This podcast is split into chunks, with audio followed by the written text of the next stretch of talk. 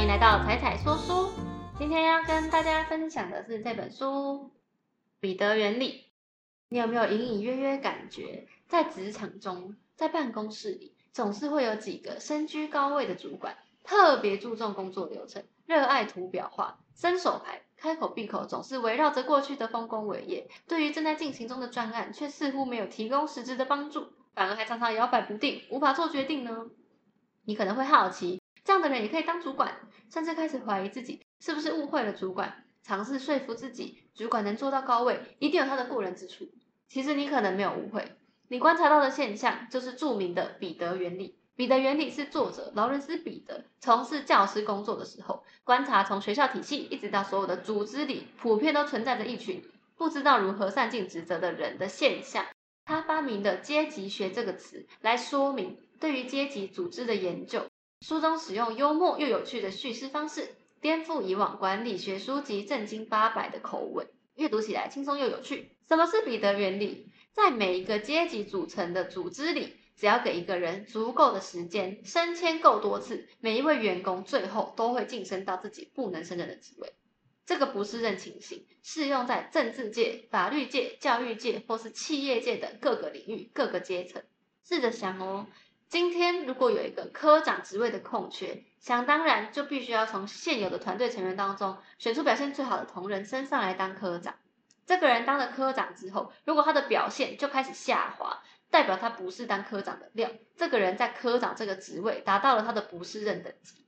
那如果他在科长的等级表现良好，下一次升部长可能又会再升迁，但部长可能就是他的不是任等级了。有一些员工他在最低职等就达到不是任等级，那他就永远没有机会往上升迁。有一些人呢，则是到了最高职位才升到不是任等级，说明所有人都是用彼得原理。那不是任者有什么症状呢？不是任者因为工作力不从心，所以无事可做。他会试图透过一些卖弄啊、声东击西的方式来掩饰他的不是任。例如，他可能有办公桌癖，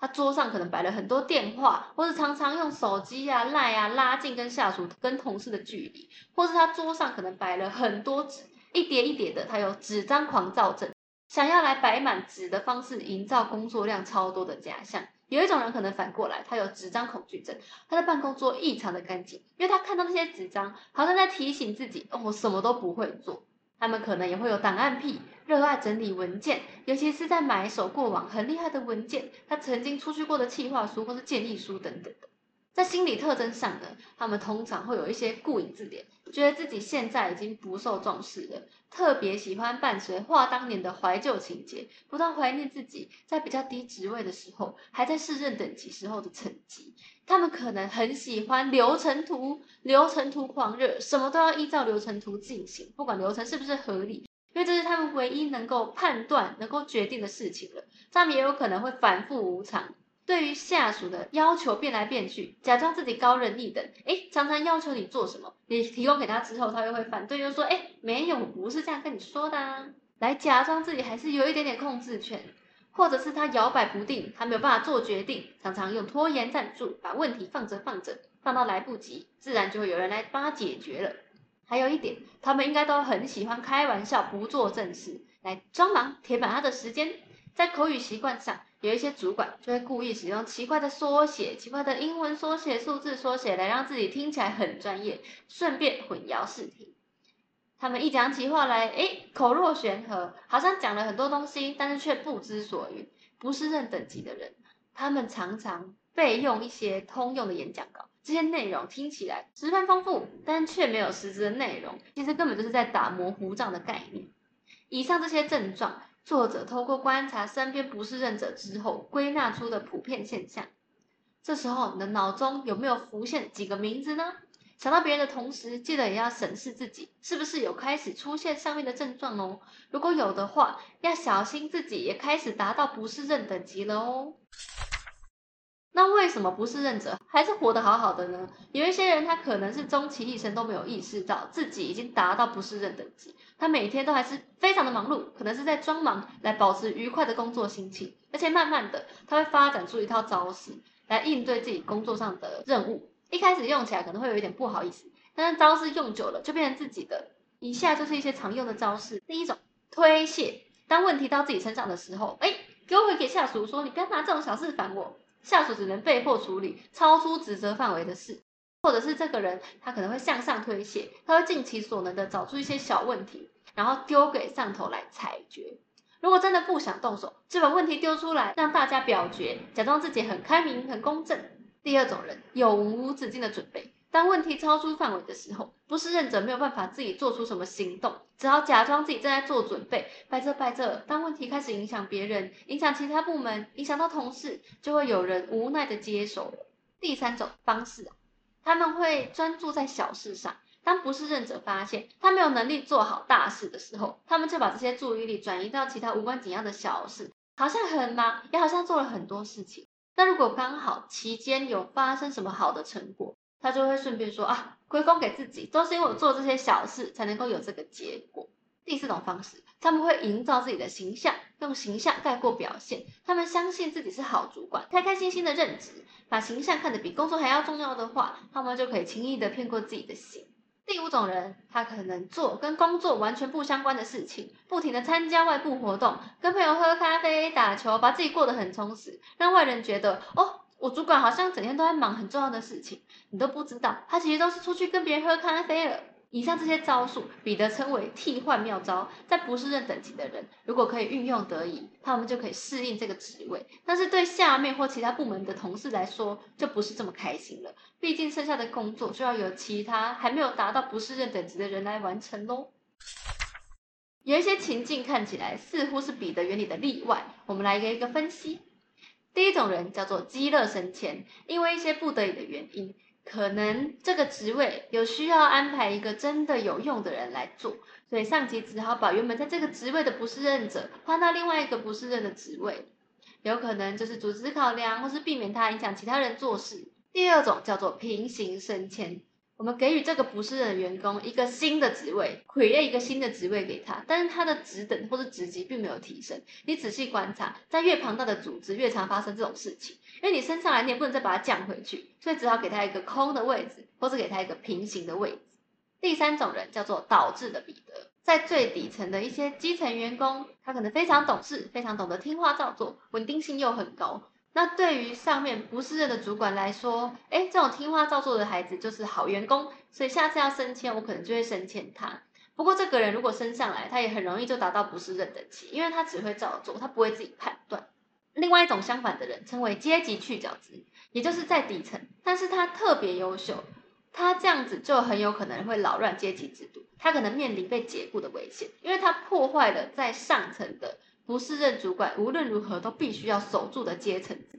另外一种人比较例外啦，叫做子承父业，直接跨越等级的反离，直接进到公司阶层。可能就是比如说儿子经营父亲的公司，直接从底层员工去当经理。不过我们仔细看这些显而易见的现象啊，其实也都适用彼得原理哦。因为在这边，虽然他们能力不重要，他的表现够好，可能还是会升迁。但是你一升上去，就很容易达到不是任等级。你就还是会卡在那里，没办法再继续往上，然后就不停的影响别人。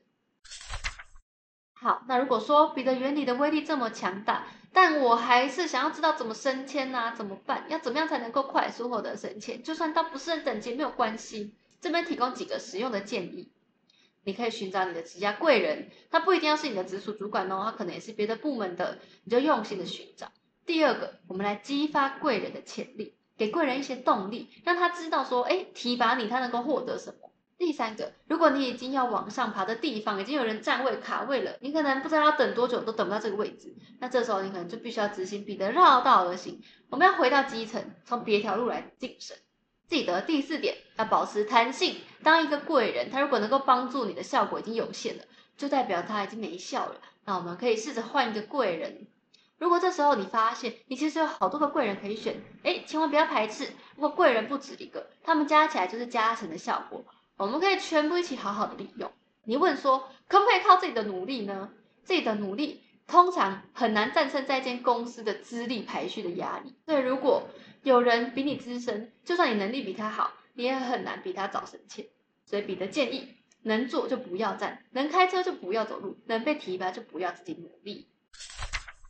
那如何避免成为不是任者呢？我们也许知道自己的能力极限已经快要到不胜任等级了，又不想要让自己做着自己不胜任的东西，做的也不开心。我们还是希望自己可以做自己发挥专长的事情的话，我们可以试着执行假性不胜任，让其他人以为你已经到达不胜任的症状，透过不经意又刻意的表现出一点点不胜任的症状，让别人以为你已经到不胜任等级，就不会再提拔你升迁了。例如，你可以表现出一些刚刚上面说的一些不适症症状，像是你表现一些轻微的纸张恐惧症，或是纸张狂躁症，偶尔故意表现出一些摇摆不定，在日常办公故意做一些小事情斤斤计较，比如说你收集掉落在地上的回纹针、橡皮筋，每一次就不断对同事碎碎念，每一餐都带便当，故意不跟同事一起吃午餐，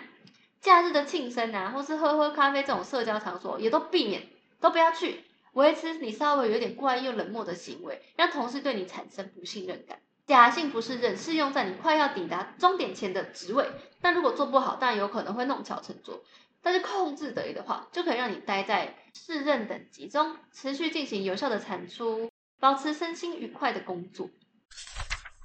最后，如果你想要从忍无可忍的未来中自救，就必须要知道，盲目的升迁会把人类带往何处。人类必须要检视自己的生活目标，并且了解到真正的进展是前往创造更好的生活，而不是一味的往上达到生命的不适认等级。我在读这本书的时候，有好几次不小心笑出来。作者他讽刺又充满肯定的口吻，真的是让人会心一笑，但是又让人不得不正视这个概念的真实性。所以这边的重点整理啊，我也是尽量还原了作者的风格，还有他一些奇怪的名词，希望大家看了不要有被冒犯的感觉。在不适任者的章节症状中啊，其实对不适任主管的描述很贴切。在这本书，它已经发行六十年了，还能够这么符合现在企业的内部现象，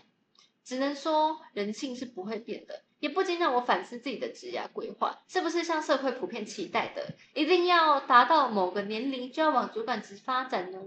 如同书中所说，不是每一个会做事的人都适合管理别人，毕竟每个人的专长不同。所以不当主管职，也不代表自己不努力、不上进吧。只要尽力在自己的专长的地方维持自己的工作，达到工作生活平衡，我觉得才是最重要的。